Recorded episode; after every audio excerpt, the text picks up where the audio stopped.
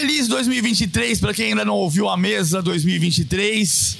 Aqui quem tá falando é Paulo Vinícius Coelho, PVC. Você não está ouvindo o André Rizek porque 2023 para ele começou de férias.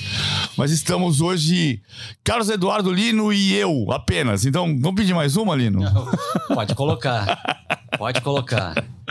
Bom, desce duas. Desce duas, a gente vai ter um papo aqui mais molhado, assim. Claro que não, né? São 10 horas da manhã, a gente tomou um cafezinho agora há pouco e vamos falar de futebol e de tudo que tá acontecendo. Hoje teve sorteio dos grupos do Campeonato Mundial de Clubes, vamos falar disso ali na frente.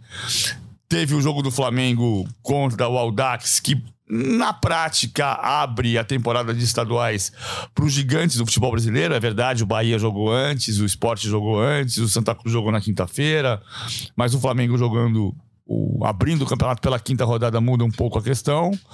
A gente olha para o Brasil inteiro voltando ao futebol. Num dia em que também se confirmaram duas negociações, né, Lino? João Gomes do do Flamengo vai para o Wolverhampton por 17 milhões de euros e o Danilo do Palmeiras fechou com o Nottingham Forest por 20,3 milhões de euros, o que significam a terceira, Danilo, e a quinta, João Gomes, negociações mais caras da história de clubes da Premier League contratando jogadores diretamente de clubes brasileiros. É, você vê Wolverhampton e o Nottingham Forest contratando, você pensa assim: ah, poxa, é, são os times pequenos da Inglaterra que agora estão investindo no mercado brasileiro. É uma mudança de cenário, né? São esses clubes endinheirados da Inglaterra que não são mais de porte médio, que já conseguiram alcançar financeiramente um porte de competição dentro da Europa e que passam até aquela visão que russos já têm há muito tempo, ucranianos, portugueses, de investimento em jogadores para depois transformar isso em negócio. Obviamente com objetivos técnicos, os dois estão lutando contra rebaixamento na Inglaterra, precisam compor a temporada e buscar jogadores talentosos, vão buscar na origem. São clubes que estão entrando nesse mercado, porque naquele mercado de Real Madrid, onde já está o Manchester, o Chelsea, Os seis grandes da Inglaterra, onde eles se posicionam, ele é um pouco diferente. Até o Newcastle já está entrando nesse mercado de ponta do futebol mundial. É onde se compete por Vinícius Júnior, por Rodrigo, pelos grandes jogadores do futebol brasileiro, ainda jovens, todos jovens. É. Eu acho que o Bruno Guimarães mudou um pouco o patamar em relação aos volantes brasileiros. Que o Bruno Guimarães é um jogador que faz a ponte na França, vai do Lyon para o Newcastle e é melhor em campo todo jogo. Aí os ingleses estão olhando para um volante brasileiro, meio campista brasileiro, olham para cá e falam assim, ah, acho que dá para apostar nesses dois, porque o Bruno Guimarães saiu há pouco tempo, relativamente pouco tempo, não é tão pouco tempo mais assim, e, e aí vieram contratar. Me chamou a atenção a volta do interesse dos clubes ingleses, porque desde 2019, quando o João Pedro saiu do Fluminense para o Watford, não tinha uma negociação direta de jogador brasileiro para a Inglaterra, primeira divisão, estou falando. E Antes, o Richarlison foi do Fluminense pro Watford também, depois pro Everton.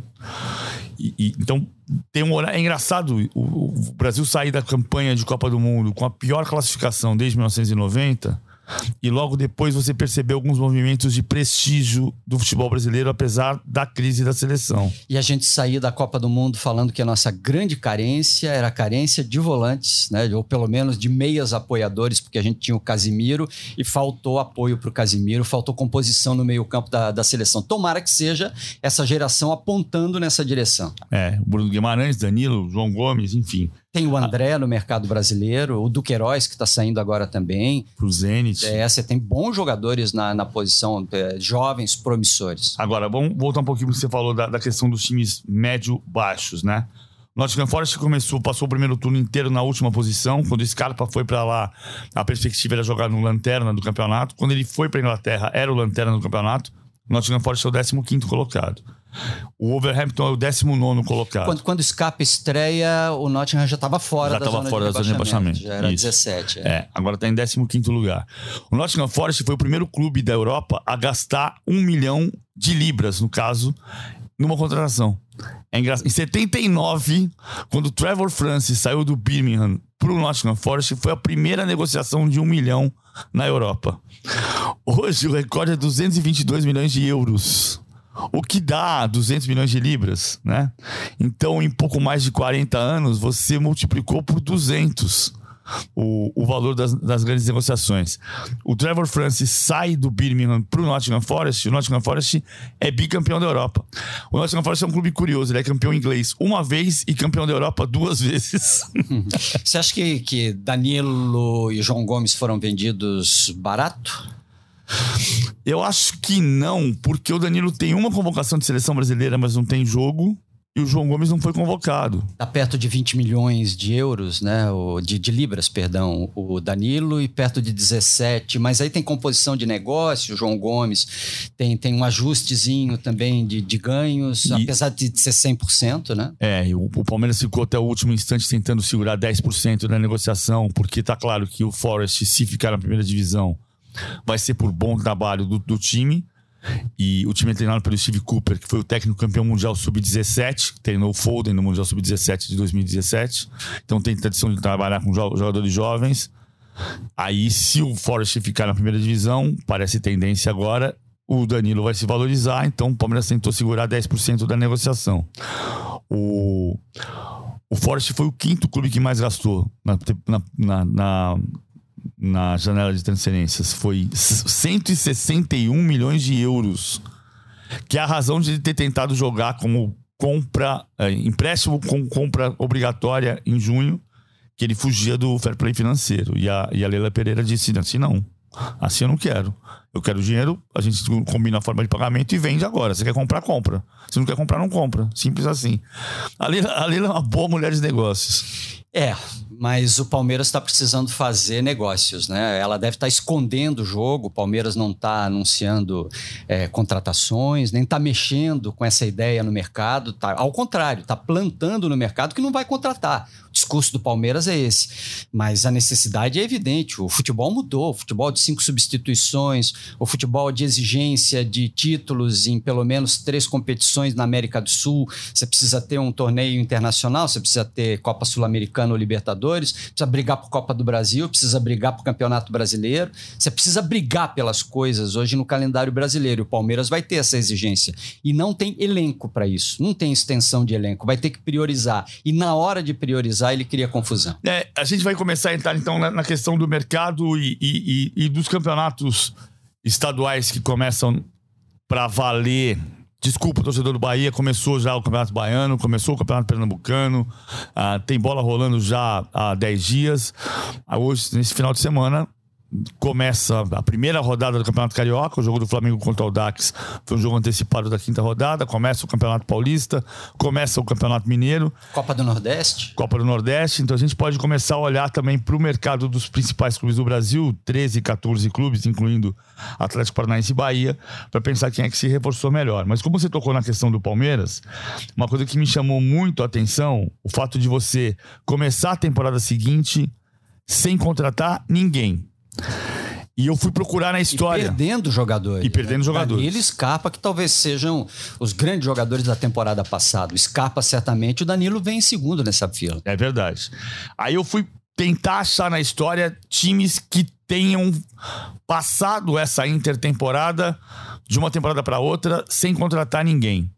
Eu lembro do Real Madrid de 2017 e 18, que contratou Theo Hernandes do Alavés, que era do Atlético de Madrid, mas emprestado ao Alavés, e Sebajos do Betis, mas é o único caso da Europa que teve um time repetido em duas finais de Champions League seguidas, 17 e 18. Era exatamente o mesmo time escalado na final de 2017 contra a Juventus, na final de 2018 contra o Liverpool, ambas vencidas, resultou no tricampeonato consecutivo porque tinha vencido o Atlético de Madrid nos pênaltis em 16.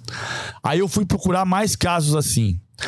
O Palmeiras de 72 para 73, aquele time clássico que é poesia na boca alviverde, Leão, Eurico, Luiz Pereira, Alfredo Zeca, do Ademir da Guia, do Leivinha, César Inei, contratou três jogadores. Milton, Manfrini e Careca, de 7-2 para 7-3. Mas nenhum foi titular. Manfrini jogou quatro jogos pelo Palmeiras. E o caso mais, que mais me chamou a atenção é o Flamengo de 81, campeão do mundo, dia 13 de dezembro. Estreia no Campeonato Brasileiro, dia 20 de janeiro de 82, sem nenhum reforço. Usa 19 jogadores na campanha e ganha o brasileiro. no ano seguinte ao Mundial. Se você comparar o Brasileiro 8-2 com o Brasileiro 8-1, o Flamengo mudou 10 jogadores. Mas o Brasileiro 8-1 terminou em abril de 81. Em maio de 81. Pro Flamengo terminou em abril. E E outra realidade de mercado, principalmente, né? De circulação de jogadores pelo mundo. exatamente. O Brasil retomando esse posicionamento ou- e o mundo se abrindo também para jogadores, né? O Falcão no final da década de 70. Você conta muito bem num dos seus livros essa O história Bola do fora do Falcão. É. Falcão gosta de ler essa história. Eu gosto, de, eu gosto de Bola Fora. É o livro que eu lancei em 2009 sobre Isso, a história isso do êxodo do futebol brasileiro. E aí você conta muito bem a história do Falcão, que inaugura, no final da década de 70, essa saída de brasileiros que para o mercado italiano é muito forte dentro da década de 80, mas estava começando. Era mais tranquilo você manter jogadores no mercado, né? É, eu faço a conta sempre assim, pra mim. E tinha o passe, né, PVC? Tinha o passe, que acaba no Brasil em 2001. É. né? Acaba com a Lei Pelé em 98, com três anos de carência, entra em vigor em fevereiro de 2001. Ah, eu lembro sempre assim, esse, esse- dado que você deu da história da, da Itália, 1980, é, é- mostra bem como, como mudou. A Itália ficou fechada. As pessoas devem estar curiosas sobre a história do Falcão. Você vai ter que contar alguma coisinha daqui a pouco. É, eu vou contar a história do Falcão. A história mais legal do Falcão é quando ele, ele ia sair da Roma para Inter. Mas fala da de 80. Você ia falar de 80. De 66 a 80, o mercado italiano ficou fechado. Não podia contratar nenhum jogador estrangeiro. A Espanha driblava o mercado, o Marinho Pérez tinha nacionalidade espanhola, então podia jogar, então saiu, saiu do Santos para o Barcelona, depois voltou para o Internacional. Mas a Itália virou a meca do futebol nos anos 80, então a Itália serve de parâmetro.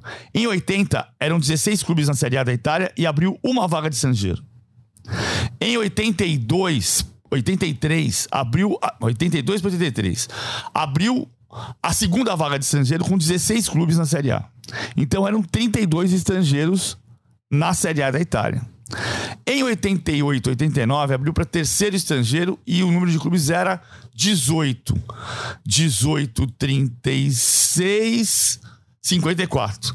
Então você tinha 16 vagas para estrangeiro em 80, 54 em 88. E não tinha jogador comunitário. E não tinha comunitário. É. A comunidade. A, a- comunidade Itália e um holandês era um estrangeiro. Exatamente. O caso dos comunitários vem depois do caso Bosman, que é 95. O caso Bosman, o Bosman entrou com uma ação dizendo que se na comunidade econômica europeia um engenheiro, um jornalista, um médico, um advogado podia trabalhar sem fronteiras, então um francês podia trabalhar na Inglaterra ou na Alemanha, um jogador de futebol era a mesma coisa, era um trabalhador, então ele podia trabalhar em qualquer lugar. Quando ele ganhou essa ação em dezembro de 95, na prática, acabaram os estrangeiros. Então você tinha 16 lugares para estrangeiros em 80. Estamos falando de 40 anos. 16 lugares para estrangeiros em 80. 32 em 82. 54 em 88 e todos os lugares em 95. Em 15 anos, essa realidade se transformou completamente. Quer dizer, não é que 95 transformou e aí, aí começa um processo. Aí começa um processo. E o Falcão, como é que era? A história do Falcão mais deliciosa, assim, porque ele fala que a, a mãe dele virou pra ele e disse: Vai, filho, porque ele recebeu a proposta da Roma e ficou numa dúvida atroz por se ia ou se não ia. Ele era rei em Porto Alegre, foi ser rei em Roma. A mãe dele vira pra ele e fala: Vai, filho, vai, vai dominar o mundo. E ele decide ir. Mas a história mais incrível que eu acho desse capítulo é, é o Andreotti era primeiro-ministro da Itália e romanista doente e, e, e tinha uma empresa que era do Andreotti que fazia as roupas do exército italiano. E o, o- o Dino Viola, não. Quem tinha essa, essa empresa era o Ivanhoe Farisoli, presidente da Internacional. Tinha uma fábrica que fazia os, os, os uniformes do exército italiano. E o Andreotti era primeiro-ministro da Itália e romanista doente. E no final do segundo ano de contrato, Roma campeã italiana, terceiro ano de contrato, a, Roma, a Inter entra pesado para contratar o Falcão. E estava praticamente acertado. O Cristóvão Colombo era o procurador, foi para Milão, acertou a transferência com o Ivan Fraisoli, que era o presidente da Inter. E o, o, o Falcão volta para Roma e fala para o Dino Viola, que era o presidente da, da, da Roma, que era senador. Diz: Eu tô indo para a Internacional. Internacional é um clube gigante, eu quero jogar lá, vou jogar lá. E o Dino Viola, que era senador, fala com o Andreotti. E o Andreotti liga pro Fraisoli e diz: Eu corto o seu contrato. Das roupas do exército italiano. É muito bom, né? É muito bom. muito bom. Aliás, essa questão de circulação de atletas, de profissionais, em especial no Mercosul, a gente precisa discutir com um pouquinho mais de zelo, né? Porque o futebol brasileiro está chegando no momento em que cinco jogadores estrangeiros, e o argentino é considerado estrangeiro aqui, é insuficiente. Esses cinco jogadores não preenchem as necessidades hoje dos grandes clubes brasileiros. Acho que os elencos têm mais que cinco jogadores, ou terão normalmente, mas vão poder usar só cinco. Eu acho que a gente precisa rediscutir isso. Abrir, para no mínimo, para jogadores da nossa comunidade de Mercosul. Até para estabelecimento de marca, para retomada dessa ideia de Mercosul, que com o governo Lula se restabelece agora, né? E deve prosperar, inclusive, nos próximos quatro anos. Acho que o futebol brasileiro precisa embarcar nessa canoa, urgentemente, para o bem do próprio mercado, para que a gente finalmente se torne aquilo que a nossa geração sempre quis, né? o, o, polo catalisador de talentos da América do Sul. Que os talentos venham para cá para disputar a Liga Brasileira, o Campeonato Brasileiro. É, mas eu tenho uma visão assim, mais reticente. Não é? Eu entendi o que você está falando, eu acho que. Eu, acho que o Brasil tem um movimento. Vamos, a gente está escapando no mercado e vamos voltar já. Mas você traz o Luiz Soares, é maravilhoso. Mas você traz o Luiz Soares aos 35 anos e vende o Hendrick com 16. Essa equação precisa mudar. O jogador que o Brasil descobre precisa passar mais tempo aqui. Então, é, tá, tá, tá, mudando. Você já tem vários jogadores jovens chegando no mercado brasileiro há alguns bons anos. Mas né? o jogador, por exemplo, o Enzo Fernandes. Vários batem e voltam também, nem prosperam no nosso mercado. Mas se a gente tiver abertura, se, se originalmente for permitido, você não vai pegar só a bola de segurança, você não vai só no Soares. Se você pode contratar mais jogadores e incorporar o seu elenco, você vai colocar jogadores jovens promissores, porque o volume não vai te pesar na hora de inscrever. É, eu vou pegar o exemplo do Enzo Enzo Fernandes. O Enzo Fernandes, nos últimos três anos, nos últimos dois anos, jogou Recopa Sul-Americana e Libertadores contra o Palmeiras pelo Defensa e Justiça. Jogou Libertadores pelo River Plate contra o Atlético Mineiro e contra o Fortaleza. E quem que foi buscar? O Benfica. É incrível, né? A gente precisa descobrir o jogador jovem. Sim, é. a gente está falando dos nossos jogadores jovens que estão indo para a Inglaterra. Na América do Sul, esse movimento já foi em direção ao México, está sendo em direção aos Estados Unidos agora, e de, de forma muito presente. São Paulo está repatriando jogadores que estão saindo da MLS. A circulação desses jogadores tem que ser facilitada de alguma forma, para que a gente se torne competitivo. E acho que também, é, não é só sob o ponto de vista dos clubes, da formação das nossas equipes, dos profissionais também respeito a esses jovens talentos que aparecem e podem prosperar dando um primeiro passo aqui. Por que na Ucrânia? Né?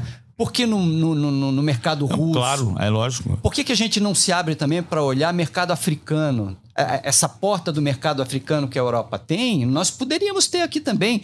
Basta talento dos observadores, porque a lógica econômica facilitando, a gente abriria a porta. É, os principais observadores brasileiros trabalham para clubes europeus.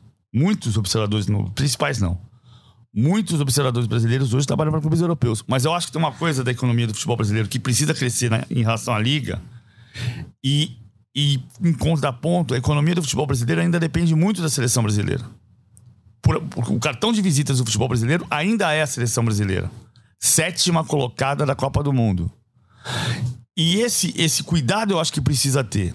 Por isso eu ainda sou a favor de um limite de estrangeiros, porque se o Brasil estivesse contratando o Modric, o Enzo Fernandes jovem seria um cenário.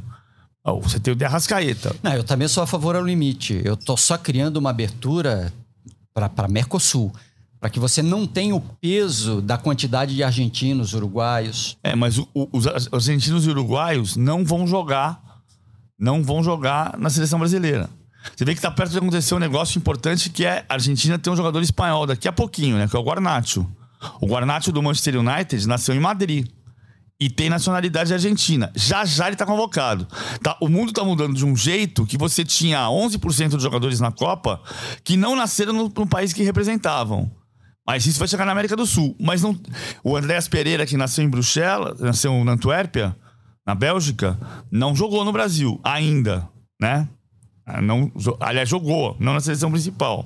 Mas tá, tá, acontecendo muito isso. Por outro lado, se você não tiver um, um pequeno, uma pequena reserva do mercado, O Brasil vai exportar os melhores jogadores, vai contratar jogadores estrangeiros de nível médio-baixo e não vai ter esses jogadores jogando na seleção brasileira. Ah, eu duvido. Eu acho que o mercado se regula. Porque você se condiciona a formar melhor, a trabalhar melhor na base, a criar espaço dentro do elenco para base. Eu acho que o mercado naturalmente se regula. E eu acho que a Itália é um exemplo de que nem sempre é assim. A Itália, a Itália vive uma crise que se alarga a Antes da Copa de 2006 já era uma crise grande da Itália, que é uma crise que passa pelos estrangeiros. Aí vamos voltar lá, um outro mundo. 66 a 80, o mercado italiano estava fechado. Por quê? Tá, mas Porque se os caras são melhores. Mas se, cara, se, os caras são melhores, eles vão chegar aqui e jogar. Eles vão jogar. É, é. e se não forem? O Arrascaeta vai jogar, não é, vai jogar em, Matheus Em que medida? Em que medida a gente é capaz de resistir? Qualidade. Sim. Né? Qualidade. A seleção brasileira não perde que esses jogadores vão, vão para a Europa ou ficam aqui. É. Eles já vão todos para a Europa. É, não perde em qualidade, mas a gente perde em referência. É aquilo que a gente discute sempre. Você deixa de formar um jogador brasileiro. Você forma um jogador global. É. Enfim. O, o, mercado, como é que tá, PVC? O que, que você acha? Eu não, eu não assim? vou entender nunca essa sua letra aí. Você mandou para mim, mas. Muito obrigado. Uh, eu vou fazer uma passagem aqui rápida, então, vai. O Flamengo contratou o Gerson e, e vai ter o Rossi no meio do ano. O Corinthians contratou Matheus Bidu e fechou o contrato de cinco anos do Yuri Alberto, perdendo do Queiroz no meio do ano. E o Corinthians tem. Finalmente deve ter Paulinho, né? Não vai ter na largada agora, é. mas deve ter Paulinho. Eu, eu chamo o Paulinho de reforço na temporada. É, eu também acho que é. Edenilson, Paulo Henrique, o, o, o Patrick no Atlético Mineiro, Bruno Fux. É, o Atlético eu gostei também, achei que contratou legal. Eu ah, também acho que sim. O Atlético contratou Igor Gomes, Paulinho, ex-Vasco, ex-Bayer Leverkusen, Bruno Fux, ex-internacional, Edenilson, ex-internacional, Paulo Henrique, lateral direito, foi do Juventude, Patrick, uh, ex-São Paulo, ex-internacional, e o técnico Eduardo Cudê. Contratou a ideia, né? Não contratou só jogador. É uma mudança muito grande. Esse é o momento mais botecagem que tem no ano, né? Aquilo é. que a gente fica imaginando o jogador que a gente acha que é legal, que vai encaixar, o sistema, o treinador. É, é, é o momento da viagem. A gente volta de viagem e continua viajando. Você já ouviu, já me ouviu contar a história do meu avô? É. Quando foi morar na minha casa? Não. Eu já contei algumas vezes, já escrevi também, mas assim, eu gosto tanto dessa história que de vez em quando eu repito, tem gente que não ouviu, né? Eu, eu tô lembrando do Palmeiras que não contratou ninguém, absolutamente ninguém, né? Ah, tá, mas a história do teu avô qual é? Minha avó morreu em 82 e meu avô foi morar comigo, na minha casa. E eu tinha acabado de mudar para uma casa relativamente grande em São Bernardo e, e eu e eu pegava o jornal em janeiro de 83. Janeiro de 83 foi uma janela movimentada. O Flamengo contratou Baltazar, artilheiro de Deus. O, o Santos contratou Serginho Chulapa, do São Paulo, Paulo Isidoro, do Grêmio, Dema, do Comercial de Campo Grande, Lino, do Atlético Paranaense. O Palmeiras contratou, tinha um GAP, Grupo de Apoio à Presidência, contratou Batista do Grêmio, Batista volante da Copa de 82, contratou Wagner Bacharel, contratou uh, Cléo, que foi do Internacional e do Barcelona. Janelas movimentadíssimas. Eu deitava no chão, abria o jornal e devorava o caderno de esportes. E meu avô descia a escada, que era um sobrado, passava pela sala, me olhava assim, meu avô português, velho Alexandrino, e dizia: que é que tu estás a procurar aí, pá? Não estás a ver? Daqui a dois meses estão todos na mesma. e não por coincidência. Naquele ano o Flamengo ganhou o segundo brasileiro consecutivo e o Corinthians foi bicampeão paulista. Ou seja, meu avô tinha razão. Estavam todos na mesma. ah, mas tá cheio de agora vai aqui, né? Tá cheio de agora vai. É, tá cheio de agora vai. Eu acho que o Atlético é um dos que mais se. Eu acho que o Atlético e o Fluminense se reforçaram muito bem. O que, que você acha do Fluminense? O ah, vou ler a relação aqui do Fluminense. O Queno, o Lima, o, o Queno do Atlético, né? O Lima que está vindo do, do Ceará, Vitor Eudes, Giovanni, Vitor Mendes, Guga, Jorge. É, o Flamengo, o Flamengo, o Fluminense hum, talvez não precisasse de volume de jogadores e, e, sim de algumas contratações pontuais. Tinha o Vina na ponta da agulha, mas eu já no início da negociação, cheguei a falar nos nossos programas que eu desconfiava do valor dessa negociação. Não é nem a questão financeira, apesar de ela ter pesado, porque o Vina ganha muito é, no Ceará. E... Maior salário da história do futebol do, do, do futebol do estado do Ceará. Já estava pesado, já é pesado para o Ceará, mas uh, só em circunstâncias muito especiais o Ceará queria ganhar algum dinheiro e para manter aquele rendimento dele, o Fluminense gastaria muito e achei que custo-benefício não iam pesar e acabou não contratando. O Guga, e, e eu acho boa contratação. Né? O Jorge a gente precisa ver como é que ele vai se posicionar um pouco mais por dentro, mais adiante. Mas é Diniz, né, cara? O que o Diniz é capaz de fazer com os jogadores, o Keno é um, talvez seja o que entre para realmente ser titular e, e, ajudar o time do Fluminense, pelo fato de ser um cara de mano a mano, ser um cara alto. O Cano, quando se movimenta, ele pode aparecer na área. Acho que foram mudanças pontuais, assim. O Fluminense vai continuar competitivo e vai estar na lista de boas equipes por causa das ideias do Diniz. Eu também acho que é por aí. O, o Atlético muda ideias. o o Keno, eu acho uma excelente contratação do Fluminense, mas é importante entender por que, que o Atlético liberou o Keno. O Keno não faz parte da ideia de jogo do Cudê e o Keno não jogou bem em 2022. Então o Atlético entendeu que precisava mudar o elenco, ou como diz o Cuca, precisava mexer o doce. E por isso liberou o Keno. O que eu acho que pode ser bom para todo mundo. Pode ser bom para o Fluminense, que vai ter um grande jogador. Pode ser bom para o Keno, que vai ter uma nova motivação. E pode ser bom para o Atlético, que vai ter uma nova, uma nova forma de jogar, uma, uma nova forma de pensar. E vai vai. A palavra certa não é limpar, né? Mas assim, vai, vai, dar, vai dar uma renovada no ambiente, vai renovar o ambiente. Então acho que acabou sendo bom para todo mundo. Ah, mas por um lado, voltando ao meu avô Alexandrino, os times que menos contrataram, talvez Palmeiras e Flamengo, continuam sendo os mais favoritos. Porque eles têm uma base estruturada do ano anterior. Enquanto todo mundo vai tentar correr atrás dos dois que estão um pouco acima. Ou, ou tô sendo otimista demais em relação ao Palmeiras e Flamengo? Acho que o Flamengo está muito forte. Eu acho que o Flamengo está muito forte porque o Flamengo já era forte. E talvez a maior força hoje em dia no futebol seja a manutenção, seja a continuidade, né? O fato de você ter é, ideia de jogo, se você puder manter treinador como o Palmeiras mantém. O Flamengo está mudando, a gente não sabe direito, né? Em, em que nível o Vitor Pereira é capaz de mudar o Flamengo. Se é que ele é capaz de mudar porque o elenco do Flamengo ele parece meio ajustado aos jogadores que ele tem e não às ideias que o treinador possa ter. Vamos ver o que, que o Vitor Pereira é capaz de fazer e de que forma ele pode contribuir. Mas uh, esse ajuste que vem de uma temporada para outra vai ser algo cada vez mais procurado pelos clubes. O Fluminense traz isso apesar de ter contratado.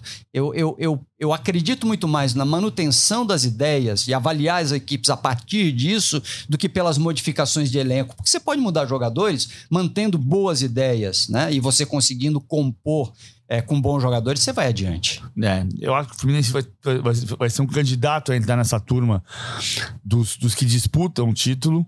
O Fluminense não disputou exatamente o título brasileiro de 2022, apesar de ser o terceiro colocado, porque ninguém disputou com o Palmeiras. Né? O Internacional foi o vice-campeão, o Fluminense foi o terceiro colocado. O Inter tá na lista dos que pouco contrataram é, também. Né? Só o Mário Fernandes. E a manutenção do, do, do Mano Menezes.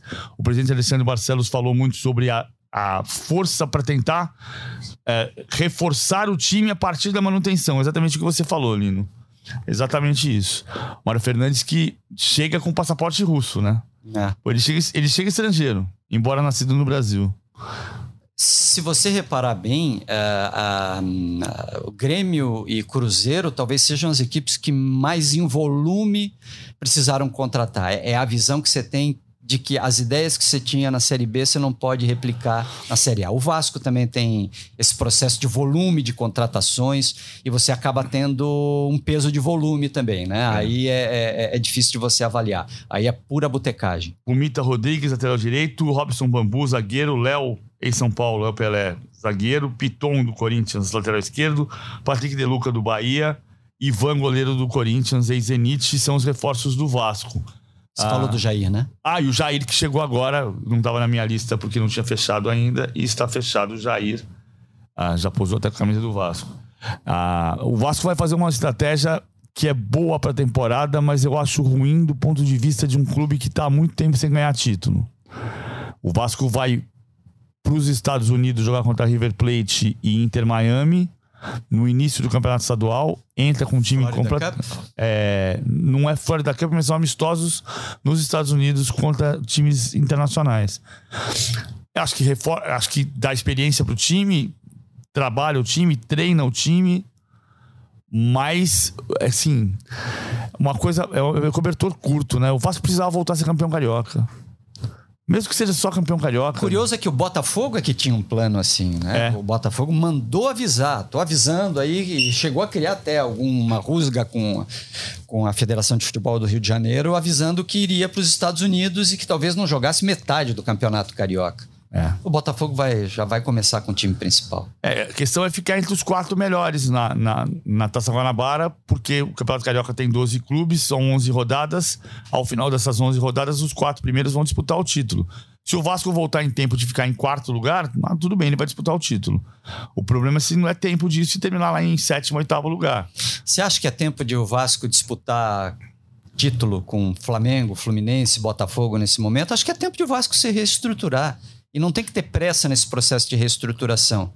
O problema é você sair do Brasil e, e, e ao, ao, invés de elevar a marca, você, ao contrário, você diminuir o peso da marca. Não, não tiver resultado, não mostrar algum tipo de futebol, né? E, e, é preciso dar provas de grandeza. E a temporada vai desafiar muito o Vasco nesse sentido.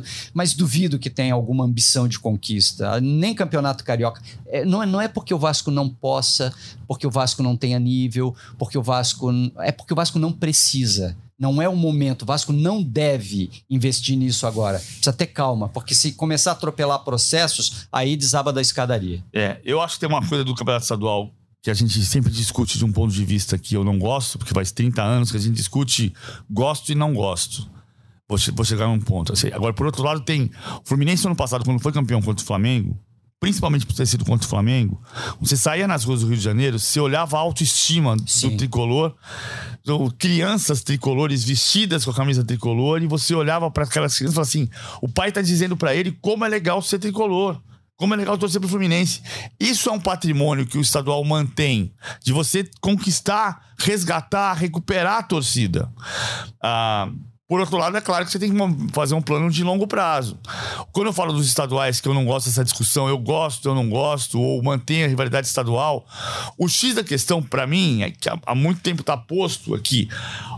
O Brasil precisa fazer uma estrutura de calendário que permita a todos os clubes grandes terem um número de jogos menor que são os 15 jogos do estadual. Então, os clubes grandes precisam criar a grande liga nacional brasileira, que vai ser competitiva com Alemanha, com Espanha, com Itália.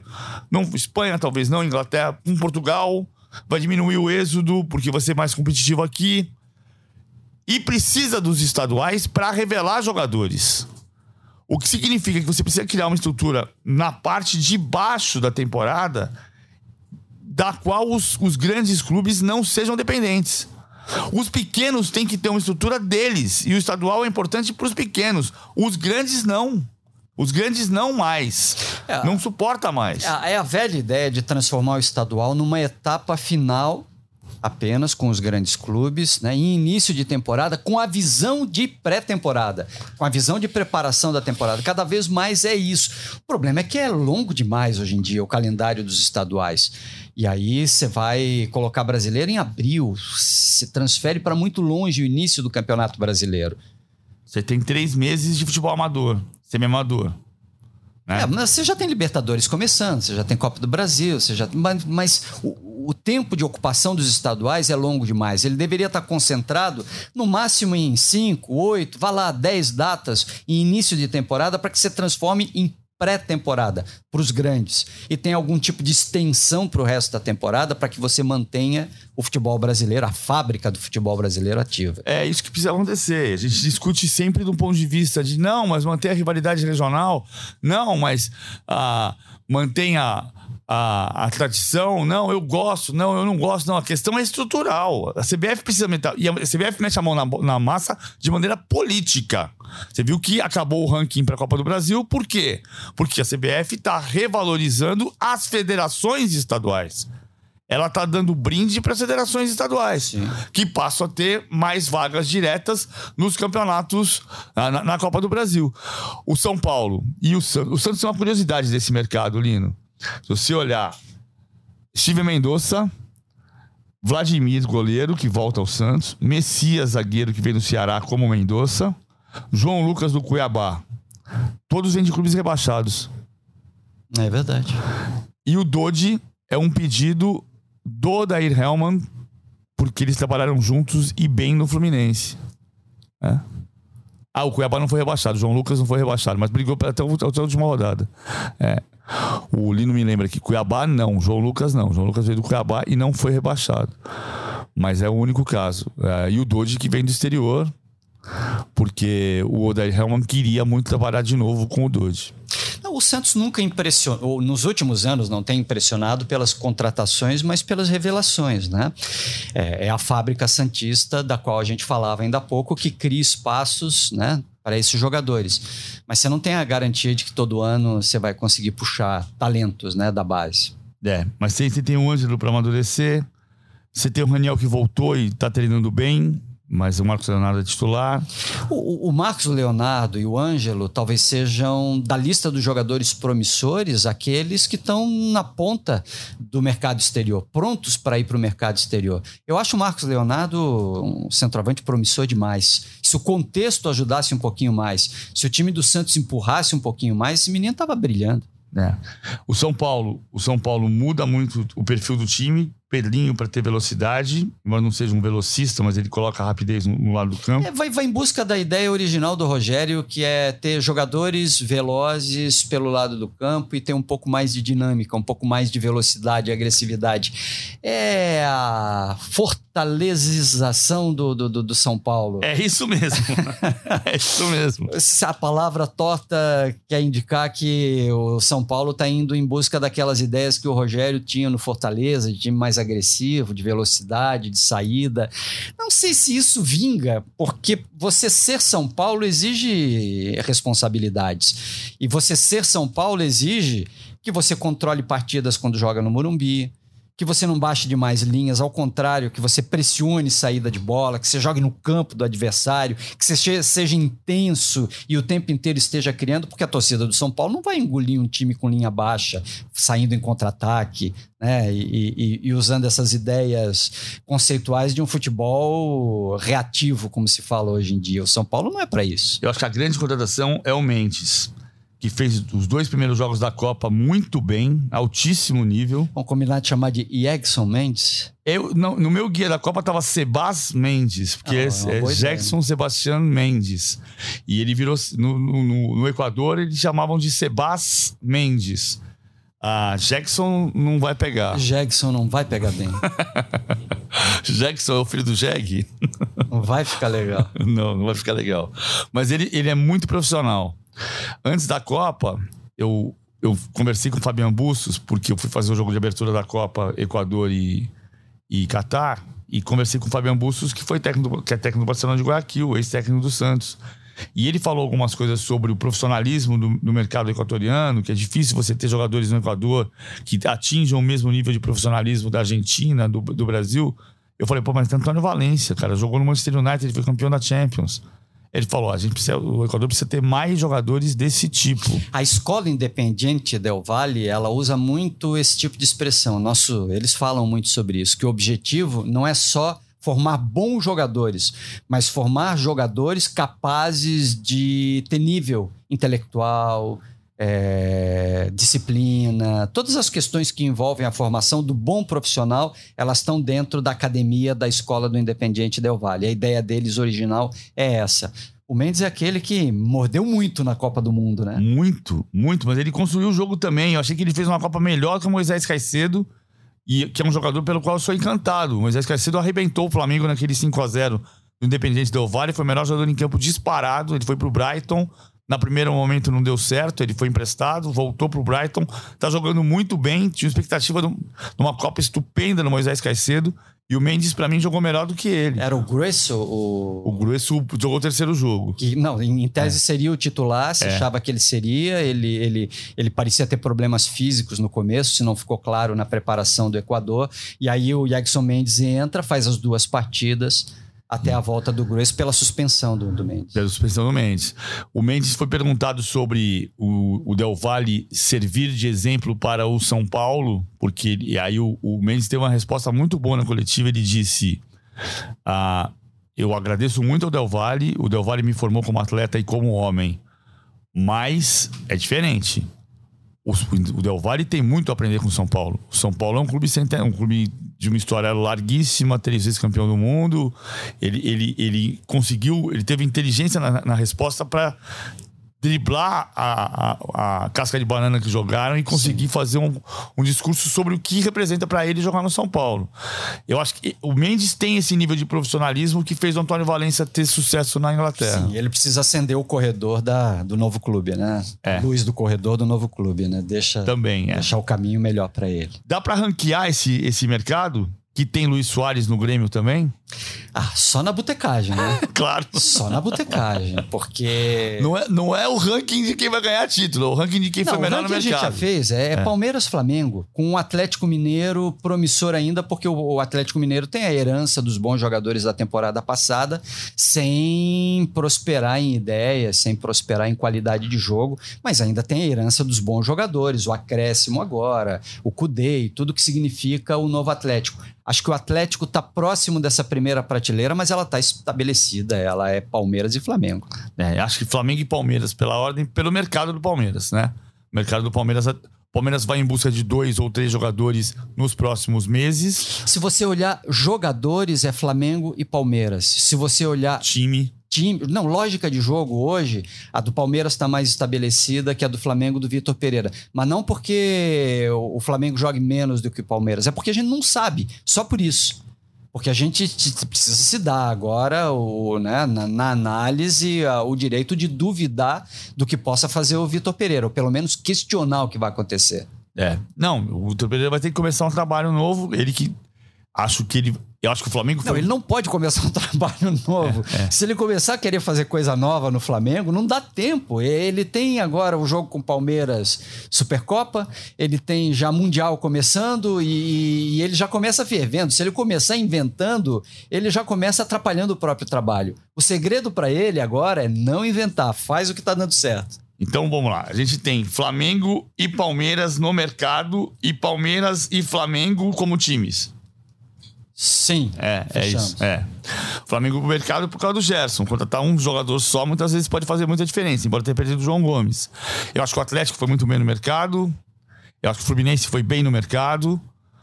Acho que o São Paulo foi bem no mercado. O meu top 5 tem o Atlético Mineiro chegando na terceira posição. Aí eu não vou criar ranking para o que vem depois, tá? Tá. Mas eu coloco Corinthians, eu acho que o acerto de Yuri Alberto, a volta do Paulinho, a volta né, técnica, a volta em campo do Paulinho, é, e algo que o Corinthians já tem estabelecido da próxima temporada, ainda deixa o, o Corinthians num top 5, num top 5 aí. E eu mantenho o Atlético Paranaense, com o Fluminense se aproximando, Internacional se aproximando, a gente vê o Botafogo perto também dessa discussão, e algumas outras equipes, o Grêmio uh, também conceitualmente, né, em tese, pelos jogadores que tem. É, o Grêmio tem, tem Luiz Soares, que é um chamariz incrível, né? Assim. Fortaleza você não pode tirar de um, de um top 10 hoje do hum. futebol brasileiro também. É, ah. mas se a gente começar a falar de top 10, a gente vai fazer o top 10. Tipo... Mas é esse top 10 é. que vai disputar a vaga de Libertadores. É, porque são oito. A gente não citou o São Paulo, você reparou, né?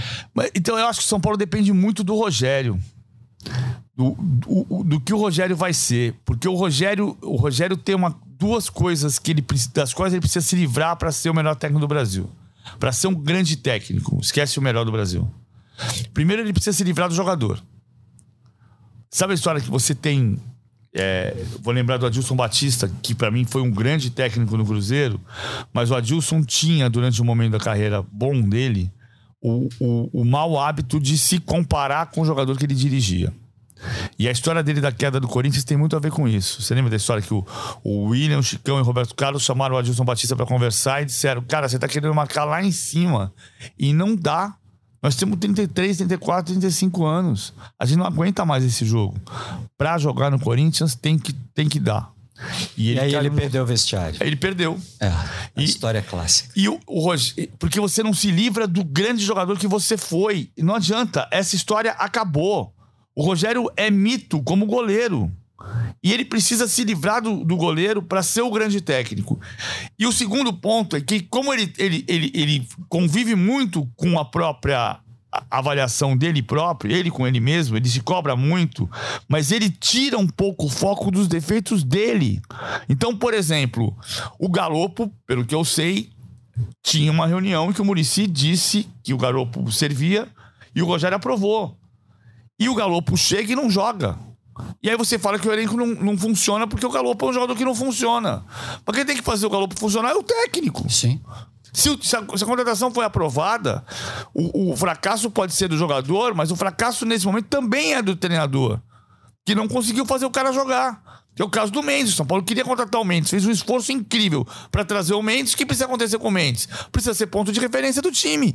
E isso depende da relação que o Mendes vai ter do ponto de vista da pessoal e principalmente do ponto de vista profissional com o seu professor, como a gente diz aqui, mister, como diz na Europa.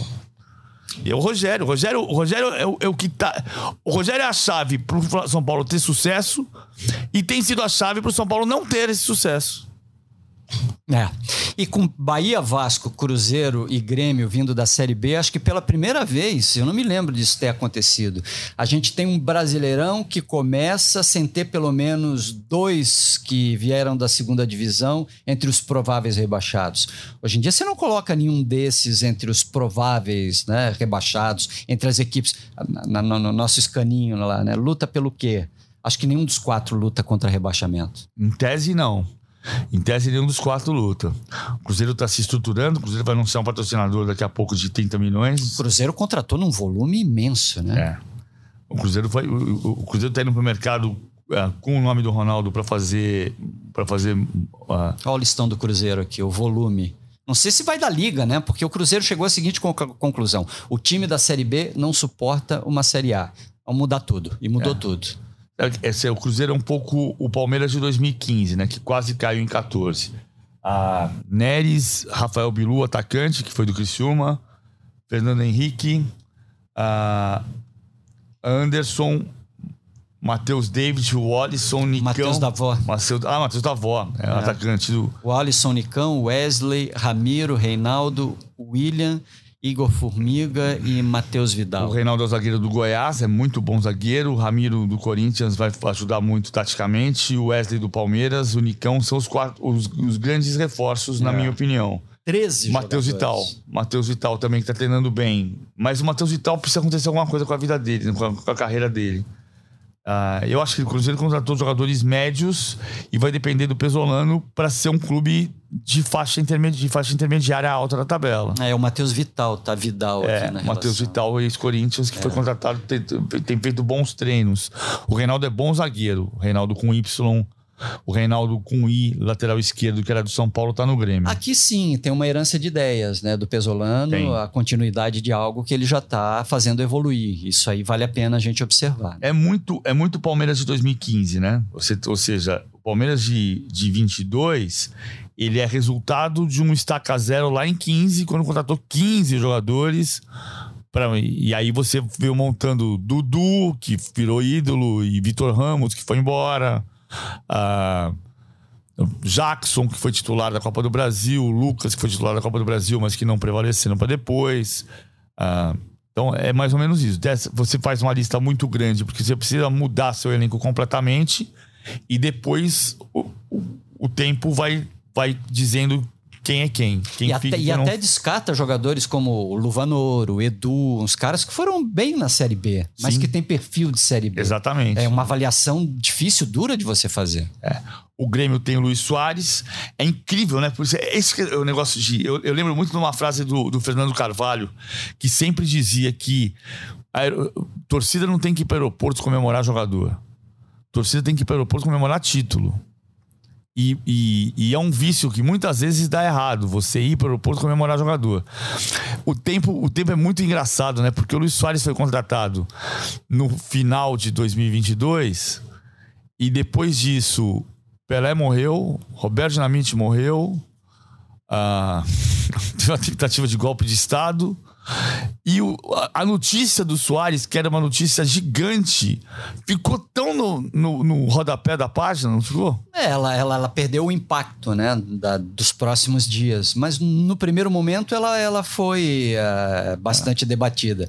Também depois precisa ir para o lugar dela, né? Que é o lugar de preparação, para depois a gente ver em campo que vai ser esse Soares. É. Quem é esse, que é, uh, esse Soares que o Grêmio está contratando? É, eu, eu, eu ainda acho que o futebol brasileiro precisa avançar num momento em que você possa trazer uma, uma grife como o Luiz Soares, desde que você mantenha as suas joias por mais tempo. Cara, eu acho que o grande, o grande impacto do Soares foi o, o Soares, acho que teve um impacto maior, ficou mais impactado com o Grêmio do que o Grêmio precisa ficar com ele, porque ele já empresta naturalmente impacto. A apresentação dele, com aquelas 30, 40 mil pessoas no estádio, a, a, o peso que aquilo ali trouxe de responsabilidade para ele foi muito legal. A gente está criando essa cultura da apresentação dos grandes jogadores, né? E da presença do torcedor.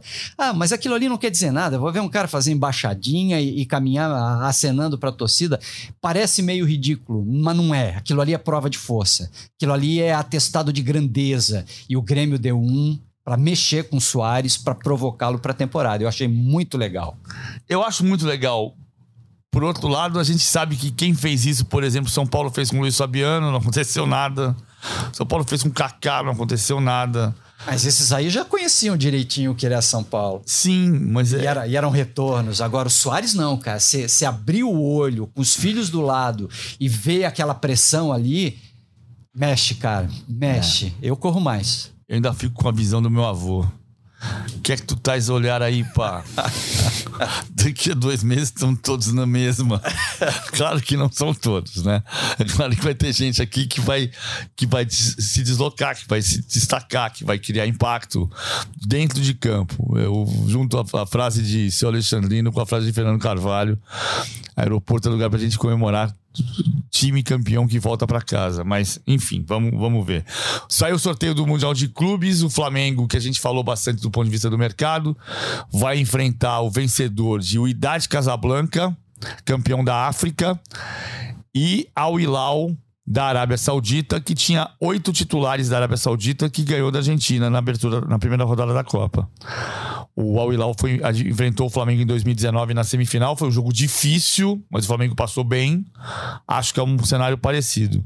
O Real Madrid pega o, ganha, o ganhador de Al Ali do Egito e, e Auckland da Nova Zelândia. Aqui tem uma pegadinha da FIFA, né? Você percebeu? Ah. O Al Ahly entra como país sede campeão do país sede. Na verdade, como vice-campeão da África, mas como host, como sede. Porque o campeão da África é o campeão do país sede, que é o Idade Casablanca.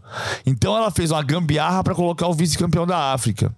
O Al Ahly do Egito, vice-campeão da África, enfrenta o Auckland da Nova Zelândia. Quem ganhar pega o Seattle Sounders dos Estados Unidos, campeão da CONCACAF. E quem ganhar desse duelo com o Seattle Sounders vai para a chave do Real Madrid.